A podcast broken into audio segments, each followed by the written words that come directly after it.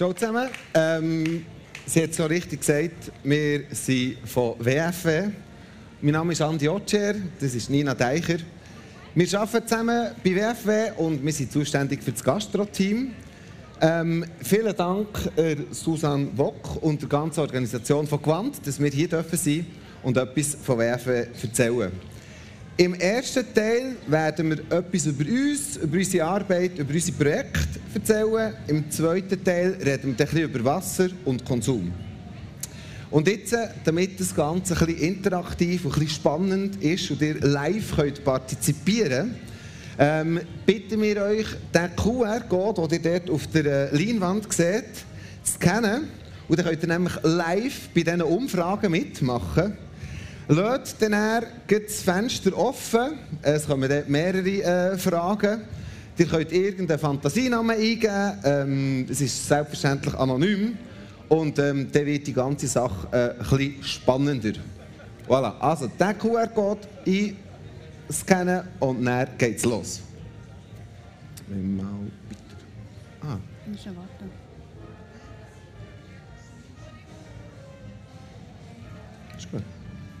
Hm? Also, wir steigen mit einer extrem schwierigen Frage ein. Und zwar ist es vor allem für Technik zu testen und zu schauen, ob das gut kommt mit euch. Ähm, ich habe jetzt mehrfach gesagt, wir sind von WFW. Was bedeutet WFW genau? Ist es erstens Wasser für Weltfrieden, zweitens Wasser von Willisau oder drittens Wasser für Wasser. Jetzt könnt ihr das eingeben und dann schauen wir, was passiert. Sehr gut, ihr habt es gesehen. Es ist Wasser für Wasser, nachdem das schon mehrfach ist genannt wurde. Ähm, und die Idee von unserer Organisation seht ihr eigentlich hier auf diesem Bild. Ähm, wir wetten mit unserem Wasserkonsum hier, wo in einem, sagen wir jetzt mal, relativ privilegierten Land sind, ähm, an anderen Orten, wo Wasser keine Selbstverständlichkeit ist, Wasserkonsum ermöglichen. Ähm, wir arbeiten mit Restaurants zusammen, wir arbeiten mit Büros zusammen, immer mehr mit anderen Betrieben. Und das Geld, das bei uns zusammenkommt, ähm, aus diesen verschiedenen Konzepten, wird eingesetzt für eben den Wasserzugang, äh, in Sambia und Mosambik zu verbessern. Wir bieten junge Leute eine Ausbildung bieten und neuerdings engagieren wir so verstärkt in Hygieneprojekte. Engagieren. Wir versuchen mit unserem ähm, Projekt versuchen wir das Ungleichgewicht zwischen dem Wasser, dem Haushalt in den verschiedenen Ländern äh, ein bisschen auszugleichen. Ja, hallo zusammen auch von meiner Seite. Ähm, noch ein bisschen mehr zu Wasser für Wasser. Es ist 2012 gegründet worden von den zwei Brüdern Lior und Maurice Etter. Ähm, wir sind ein unabhängiger und gemeinnütziger Verein und unser Ziel ist, den Umgang mit dem Wasser nachhaltig zu verändern. Aktuell haben wir so 10, 20 Mitarbeitende und eine Mitarbeiterin in Sambia. Gut, wieso sind wir eigentlich tätig? Was ist genau ähm, die Ausgangslage, auf die wir aufbauen? Es ist so, dass ähm, weltweit äh, knapp eine Menschen keinen Zugang haben zu sicherem Trinkwasser. Man kann darum durchaus auch sagen, dass das ähm, eines der grössten Probleme ist im 21. Jahrhundert. Dann muss man auch unterscheiden zwischen zwei Formen von Wasserknappheit. Es gibt eine physische Wasserknappheit, das ist, wenn das Wasser effektiv nicht gegeben ist. Und es gibt eine ökonomische Wasserknappheit. Also das Wasser wäre eigentlich geografisch gesehen um, aber es kann nicht bereitgestellt werden. Wir sind in Sambia und in Mosambik tätig, wie schon gesagt. Ähm, das ist in der Subsahara von Afrika.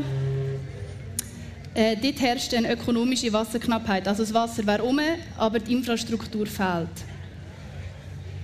Ähm, und das ist auch das sogenannte Non-Revenue Water, also mehr als die Hälfte von dem Wasser, das produziert wird, kommt nicht schlussendlich aus dem Hahn raus. Also das geht verloren irgendwo auf dem Weg. Und man kann sich wahrscheinlich gut vorstellen, wenn man den Zugang zum Trinkwasser nicht hätte, fehlt einem auch vieles anderes. In der Schweiz hingegen ist es so, wie ihr alle wisst, wir können an jeglichen Orten den Hahn aufmachen und es kommt das beste Leitungswasser raus. Sogar unsere WCs werden mit Trinkwasser gespült meistens. Und trotzdem, wie man auf der Grafik sieht, ähm, nimmt der Konsum von Flaschenwasser in der Schweiz immer noch zu und ist auf einem sehr hohen Level. Äh, was ist überhaupt Flaschenwasser? Flaschenwasser ähm, ist für uns, wenn man irgendwie in einen Laden geht und sich dort ein Fläschchen Mineral kauft oder im Restaurant ein Glasfläschchen San Pellegrino trinkt oder wie auch immer, das ist Flaschenwasser und das unterscheiden wir vom Leitungswasser. Ähm, noch paradoxer an dieser ganzen Sache ist, dass eigentlich die Hälfte von dem Flaschenwasser, das wir in der Schweiz trinken, importiert ist. Also das ist nicht mal Schweizer Wasser, sondern es ist Wasser aus Frankreich, aus Italien, schlimmstenfalls von den Fidschi-Inseln. Vielleicht kennen es ein paar von euch. Genau, und das alles, obwohl das Leitungswasser ein bis zu 1000 Mal bessere Ökobilanz hat. Da komme ich dann später noch ein bisschen genauer darauf zu sprechen. Dazu kommt, dass unser Leitungswasser in der Schweiz das meist kontrollierte Lebensmittel ist. Also es wird kein anderes Lebensmittel in der Schweiz so oft geprüft ähm, und mit der Richtlinie abgeglichen wie unser Leitungswasser. Und der dritte Punkt, der wirklich gegen den Konsum von Flaschenwasser spricht, ist, dass Leitungswasser 500 Mal günstiger ist. Also wenn ihr euch vorstellt, ihr geht in die Migros, kauft euch ein Liter Wasser, kostet vielleicht einen Franken. Ähm, Im Vergleich dazu, ein Liter Hahnenwasser kostet etwa 0,2 Rappen. Da kommt man auf den Faktor 500. Das ist vergleichbar, wie wenn man sich würd, ähm, für ein Sandwich, das eigentlich 5 Franken würde kosten, 2500 Franken würde zahlen. Also es ist eigentlich ziemlich absurd, die ganze Sache. Wasser für Wasser tut sich in der Schweiz vor allem in drei Bereichen ähm, engagieren. Erstens in der Gastronomie, zweitens im Büro und immer mehr auch in Schulen. Angefangen hat es vor knapp zehn Jahren, wo der Morris und der Lior mit zehn Gastrobetrieben angefangen haben. Mittlerweile sind wir 550 Betriebe, hauptsächlich in der Deutschschweiz. Und 2019 haben wir zuerst mal die Grenze von 2 Millionen geknackt wo wir in unsere Projekte pro Jahr investieren können. Bei der Gastronomie hat es so angefangen, dass wir einfach mit den Wirten geschaut haben, dass sie Leitungswasser verkaufen in unserem Namen. Und das Geld ist dann in unser Projekt. Jetzt in der letzten Zeit tun wir vermehrt Gastronomen ähm, animieren, Aufbereitungsanlagen zu kaufen. Das heisst, dass das Leitungswasser mit äh, Blättern versetzt wird, dass das Mineral eigentlich auch äh, Leitungswasser ist für eben von diesen Flaschen wegzukommen, die Nina vorhin gesagt hat, wie schlecht die eigentlich sind. Genau.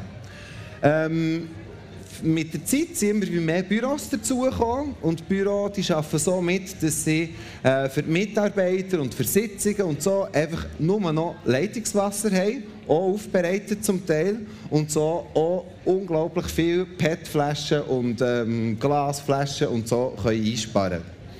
Ähm, vermehrt tun wir auch das Augenmerk auf die Jüngsten richten, dass wir in Schulen gehen und mit denen zusammen schauen, wie wichtig das Wasser ist und mit denen schauen, dass man einen nachhaltigen, äh, bewussteren Umgang mit Wasser kann, ähm, lernen kann. Genau.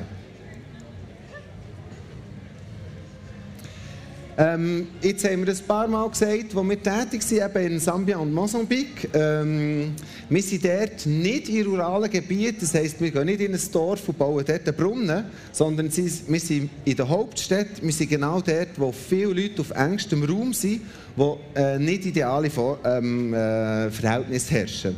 Das heisst, ähm, früher mussten sehr oft die Mädchen müssen Wasser holen. Das heisst, sie sind nicht in die Schule. Ähm, da war dort ein Ungleichgewicht gewesen, schon zwischen Mädchen und Buben. Ähm, und jetzt, äh, wieder auf diesem Bild gesehen, das ist ein sogenannter Wasserkiosk. Ähm, mit solchen Wasserkiosk, wir haben 43 von denen bauen schon und 1200 Haushalte.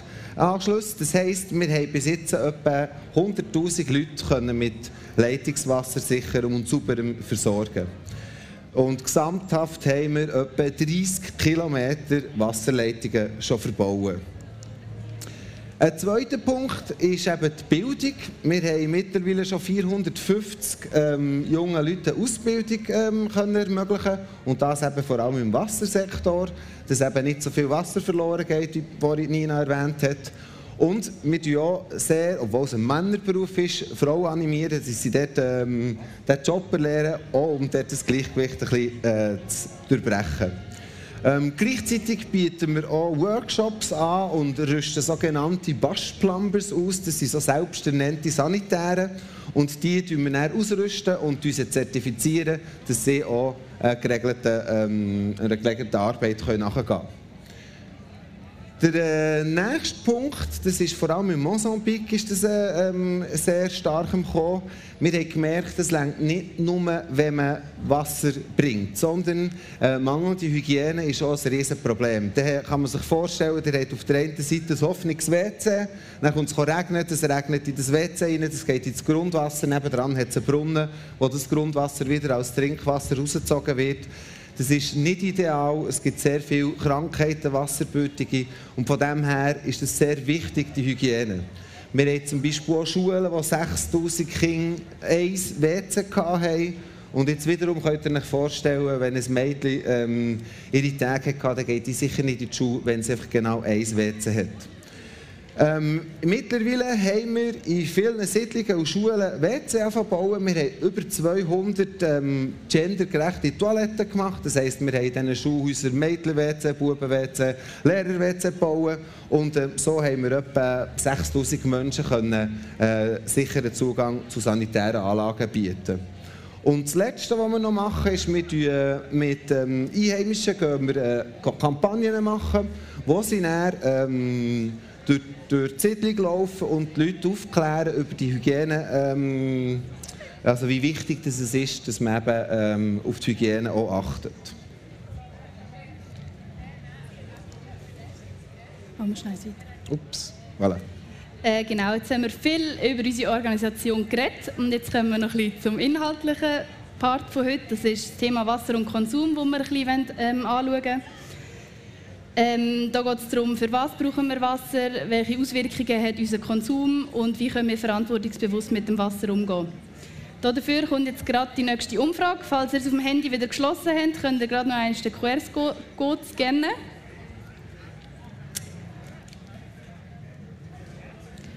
Genau. Für was brauchen wir Wasser in unserem Alltag? Ähm, kleiner Hinweis: Aus Sätzen werden einzelne Wörter gemacht, darum einfach Stichwort eingeben.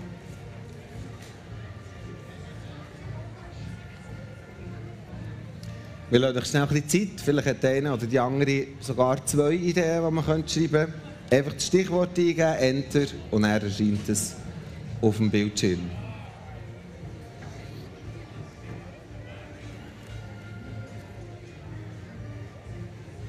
Geht es nicht? Scheint es nicht zu gehen. Geht es nicht? Ähm der Simon geht in die Technik schauen. Wir haben das erste Problem. Soll ich nochmal zurück auf den QR-Code? Mhm.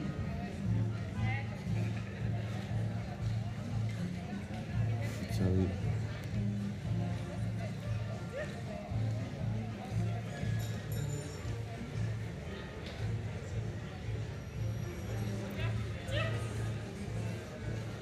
Ah, oh, scheiß weiter. Mhm. Ja, yes. voilà. Jetzt kommt es gut. Ihr seht, so sieht es dann aus, wenn ihr eure Stichworte äh, eingebt. Also die meisten von euch haben Trinken geschrieben. Klar, das ist ein sehr wichtiger Punkt. Ähm, es sind natürlich auch ganz viele andere Sachen, wo wir ähm, im Alltag Wasser brauchen. Also ist ja logisch, das Wasser ist aus unserem Alltag nicht wegzudenken. Ähm, genau. Voilà. Ähm, jetzt nachdem dass wir gesehen haben, für was dass man überall Wasser braucht, kommen wir jetzt nochmal auf die privilegierte Situation, die wir hier in der Schweiz haben. Sie hat vorhin gesagt, wir können Hahn aufdrehen, das Wasser kommt, sogar WC wird mit, äh, das WC wird mit ähm, Trinkwasser gespült. Das hat einerseits mit unserer geografischen Lage zu tun, weil die Wochen kommen, sie regnen über der Schweiz ab. Wir haben Gletscher, wir haben Seen, wir haben Flüsse. Und das hat erfolgt, dass 5% vom ganzen europäischen Kontinent das Wasser, die Wasserreserve hier bei uns im kleinen im Schweizer Ländli ist. Ähm, wenn wir jetzt aber zurückdenken, ähm, vor ein paar Jahren hat es geheißen, wir dürfen nicht mehr den Rasen gießen, wir müssen Wasser sparen. Ähm, Gletscher schmelzen, die Seen sind nicht mehr voll. Also es fängt auch bei uns an, langsam aber sicher prekär zu werden. Natürlich ist es noch nicht so wie in anderen Ländern. Wir können schon auf Italien oder auf Spanien oder auf Frankreich schauen. Dort ist es schon viel, viel prekärer. Und wenn wir weiter in den Süden gehen, eben Afrika, Subsahara, dort ist es natürlich noch viel extremer. Jetzt, wenn wir jetzt schon vom Trinkwasser reden, jeder hat daheim verschiedene Hähne, wenn wir das auftun, woher haben wir eigentlich unser Trinkwasser? Ist das aus Seen? Ist das vom Regen? Ist das von Bergen? Ist das aus dem Grundwasser? Gebt mal ein, was eure Meinung ist zu diesen zwei, zu diesen vier möglichen Antworten. Genau.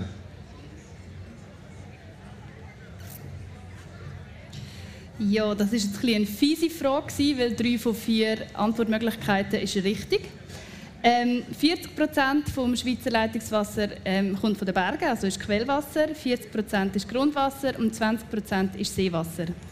Jetzt ist es aber so, dass je nachdem, wo in der Schweiz man wohnt, ähm, ist das Wasser, das wir aus dem Hahn rauslassen, ganz unterschiedlich zusammengesetzt. Zum Beispiel in Luzern ist die Hälfte etwa Seewasser und die andere Hälfte ist Quellwasser vom Pilatus vor allem. In Bern hingegen ist eigentlich fast alles Wasser Grundwasser. Wer das noch ein mehr Wunder nimmt, kann gerne dann auch ähm, daheim mal auf die Webseite gehen von der SVGW. Dort kann man seine Postleitzahl eingeben und schauen, wie das Wasser bei einem daheim zusammengesetzt ist. Man sieht zum Beispiel auch, wie viel äh, Magnesium, wie viel Calcium dort enthalten ist. Also zusammengefasst, sehr, sehr gute Wasserqualität. Und wir können sagen, ähm, wie sie auch schon gesagt hat, es ist das meist und strengst kontrollierte Lebensmittel. Es wird von verschiedenen Stellen immer parallel äh, kontrolliert. Und egal, ob es jetzt vom See oder vom Grundwasser ist, es ist überall gleiche äh, gute Qualität. In der letzten, jetzt auch noch in der letzten Zeit, vor allem eben mit der Abstimmung von der Trinkwasserinitiative, ist in den Medien immer wieder gestanden, wie schlecht unser ähm, Leitungswasser ist. Es ist aber sehr, sehr wichtig, dass man das in Kontext stellt. Einerseits nämlich haben wir viel, viel bessere Messmöglichkeiten heutzutage und andererseits ähm, sind Grenzwerte für Pestizide immer wie mehr abgesetzt worden. Der sogenannte vorsorgliche präventive Grenzwert. Jetzt, äh, bei Chlorothalonil zum Beispiel, wenn jetzt dieser Grenzwert hundertfach überschritten würde, müsste jeder von euch 100 Liter Wasser, äh, 100 Liter Wasser am Tag saufen, sorry, das muss ich so sagen, ähm, für das man diesen toxischen Grenzwert erreicht. Und ich kenne in meinem Umfeld niemanden, der 100 Liter Wasser am Tag trinkt. Und wenn wir jetzt schauen, zum Beispiel bei einem Apfel, ist der genau gleiche Grenzwert 20.000 Mal höher. Wir können also sagen, das Trinken von Leitungswasser ist also wirklich, wirklich bedenkenlos. Ähm, jetzt kommen wir noch ein bisschen auf den Vergleich zu sprechen zwischen dem Leitungswasser und dem sogenannten Flaschenwasser. Wie ich ja schon gesagt habe, ist, ähm, in der Schweiz wird sehr, sehr viel Flaschenwasser gekauft und konsumiert. Und das, obwohl unser Leitungswasser ein bis zu 1000 Mal besseren ähm, ökologischen Fußabdruck hat als Flaschenwasser. Jetzt, wieso ist das so? Ähm, ein Hauptgrund für diesen Unterschied ist der Transportweg. Ähm, man sieht jetzt hier auf diesen Illustrationen die zwei Wege, wo das Leitungswasser einerseits durchmacht und andererseits Flaschenwasser. Ähm, ich nehme mich gerade schnell auf das Reisli mit. Ähm, auf der rechten Seite oder linken Seite von euch gesehen ähm, ist Leitungswasser. Das wird äh, aufbereitet, das Wasser wird gefasst, das wird kontrolliert und wird anschließend eigentlich ziemlich direkt durch unsere Leitungen in unsere Haushalte gepumpt oder auch in öffentliche Brunnen und so weiter. Auf der anderen Seite deutlich ein längerer Weg ähm, vom Flaschenwasser. Das Flaschenwasser, ähm, der Inhalt wird natürlich auch irgendwo gewonnen und aufbereitet und kontrolliert. Das muss aber ja in etwas abgefüllt werden. Und das PET-Fläschchen oder Glasfläschchen muss ja wiederum produziert werden. Und wie ihr euch vorstellen könnt, hat das auch schon eine riesige ähm, Wertschöpfungskette hinter sich. So ein PET-Fläschchen besteht zum Beispiel aus Erdöl, das auch muss gewonnen werden und aufbereitet werden und so weiter. Dann wird schlussendlich das Wasser abgefüllt in das Fläschchen und dann wird es weiter transportiert, zum Beispiel in Detailhandel, wo es meistens auch wieder gekühlt wird. Dann wird es gekauft von uns als Privatpersonen, ähm, wird wiederum heim transportiert und daheim wird es vielleicht wieder gekühlt, bis es dann schlussendlich wirklich getrunken wird. Und dann hat man ein leeres Fläschchen. Ähm, bestenfalls tut man es recyceln, schlimmstenfalls landet es irgendwo in der Natur. Ähm, und auch wenn es recycelt wird, ähm, Recycling an sich braucht auch extrem viel Energie, wie ihr wahrscheinlich auch schon gehört habt. Ähm, das PET muss geschreddert werden, es muss eingeschmolzen werden und so weiter. Also noch kurz zusammengefasst ähm, zeigt die zwei verschiedenen Reisen, wo das Wasser hinter sich hat, ziemlich gut auf, wieso jetzt der ökologische Fußabdruck vom Leitungswasser tausendmal besser ist. Wir kommen zu der nächsten Umfrage.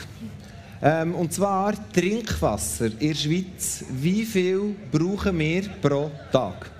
Ähm, es geht um den Konsum. Was denkt ihr, wie viel Liter jeder Schweizer braucht? Sind das 25, 163, 1302 oder 4200 Liter?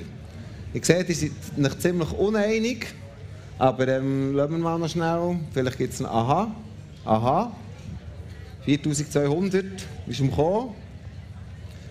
Gut, ich gebe euch mal die Auflösung.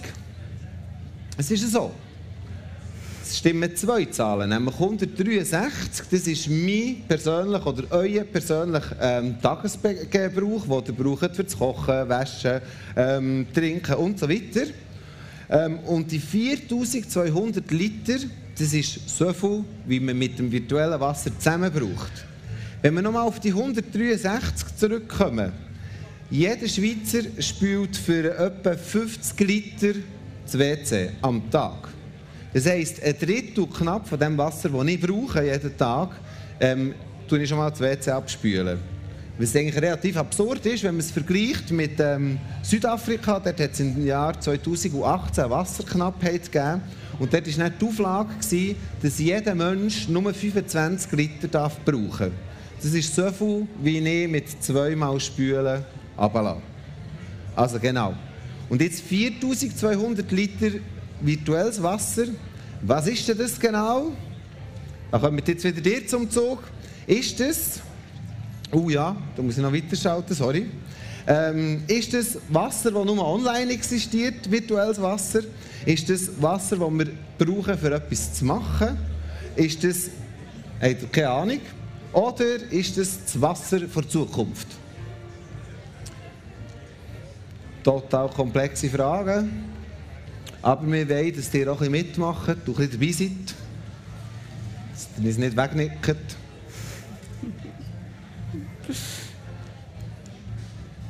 Genau, der hat es richtig gesehen. Genau, das virtuelle Wasser ist das Wasser, das man braucht, um ein Produkt herzustellen.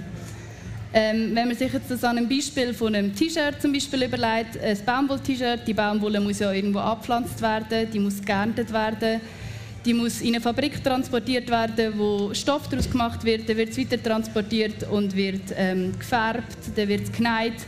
Und bis es schlussendlich in unserem Kleiderschrank hängt, sind extrem viele Schritte dahinter, die sehr viel Wasser brauchen. Genauso vielleicht bei einem tierischen Lebensmittel, vielleicht ein Stück Käse. Äh, es ist ja nicht nur das Wasser, das gebraucht wird, um aus der Milch den Käse zu machen, sondern es ist ja nur schon das ganze Wasser für das Futtermittel. Das Futtermittel wird ja wiederum meistens über weite Wege transportiert die Nutztierhaltung an sich braucht viel Wasser. Also das virtuelle Wasser ist kurz gesagt das Wasser, das für ein Produkt ähm, gebraucht wird zur Herstellung, wo man aber eigentlich gar nicht auf den ersten Blick sieht und mir sich das meistens auch überhaupt nicht bewusst ist. Jetzt wieder eine kurze Frage an euch. Was habt ihr das Gefühl, in welchen von diesen vier Produkten ähm, ist am meisten virtuelles Wasser enthalten? Da haben wir ein T-Shirt, ein Kilo Äpfel, ein Kilo Rindfleisch, und ein Becher Kaffee.